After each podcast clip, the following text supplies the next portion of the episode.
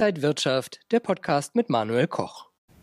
Ja, die Marktteilnehmer interpretieren gerne in die Worte vom US-Notenbankchef Jerome Powell alles Mögliche rein. Er sagt ganz klar, die Wirtschaft in den USA, die ist auf einem ganz guten Weg.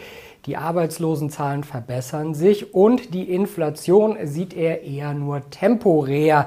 Aber was bedeutet das jetzt für die Märkte? Und diskutiert wird sowieso immer. Wir versuchen ein bisschen Klarheit zu bringen. Heute beim XTB Market Talk und zugeschaltet aus Frankfurt ist der XTB Marktanalyst Max Winke. Max, grüß dich. Grüß dich, Manuel. Max, die Finanzmärkte sind ja hin und her gerissen von den Kommentaren der FED. Wie könnte es da in den nächsten Monaten denn weitergehen?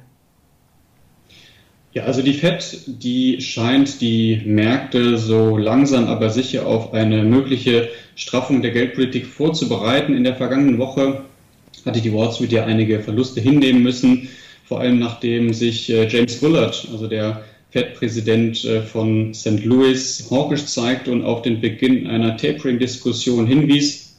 Von panischen Ausverkäufen konnte dabei jetzt nicht die Rede sein, da man in dieser Woche auch wieder Anstiege sah. Also letztendlich gab es hier einen kurzzeitigen Rücksetzer.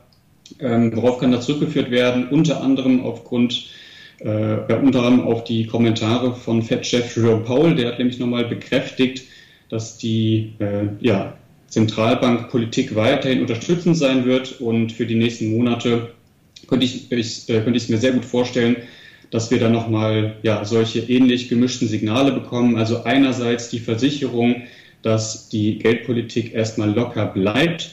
Auf der anderen Seite aber auch erste Hinweise, äh, dass natürlich das irgendwann mal ein Ende nehmen wird.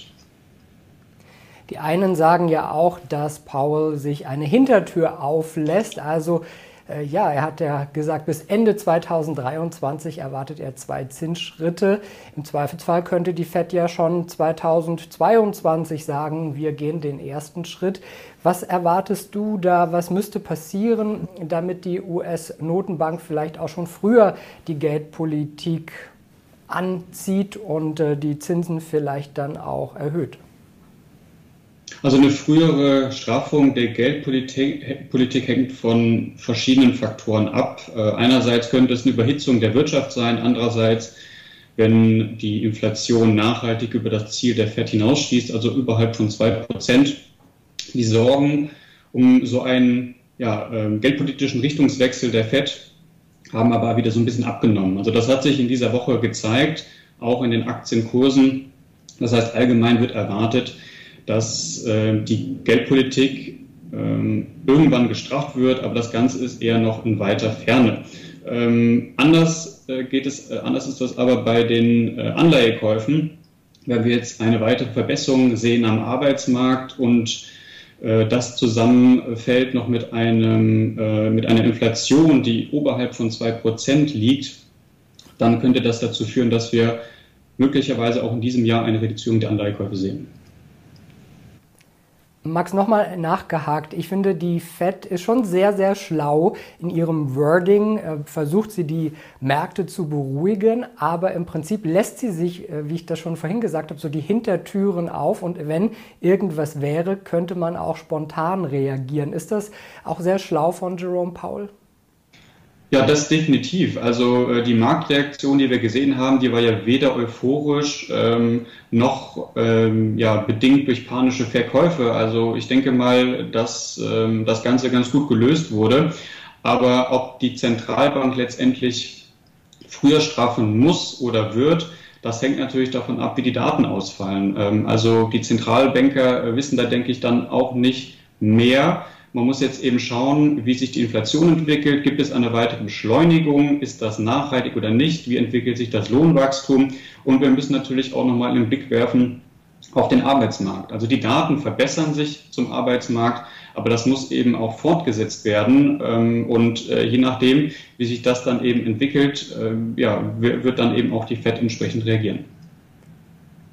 Schauen wir mal auf eine der heißesten Unternehmensmeldungen in dieser Woche. Die Warta-Aktie ist ja ordentlich nach oben geschossen, denn Warta hat Porsche als Kunden gewonnen für wirklich Hochleistungsbatterien. Lohnt sich denn da noch der Einstieg für Anleger bei Warta?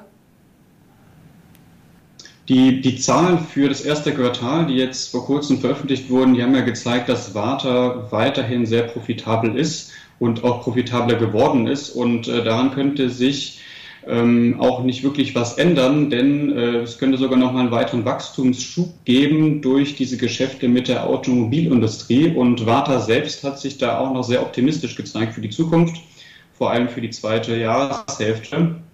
Und wenn man, wenn man sich mal den Aktienkurs ein bisschen näher anschaut, dann haben wir jetzt am Montag einen Abpraller gesehen von der 50-Tage-Linie, ähm, Exponential Moving Average, und ähm, ja, haben dann am Dienstag ein Viermonatshoch erlebt.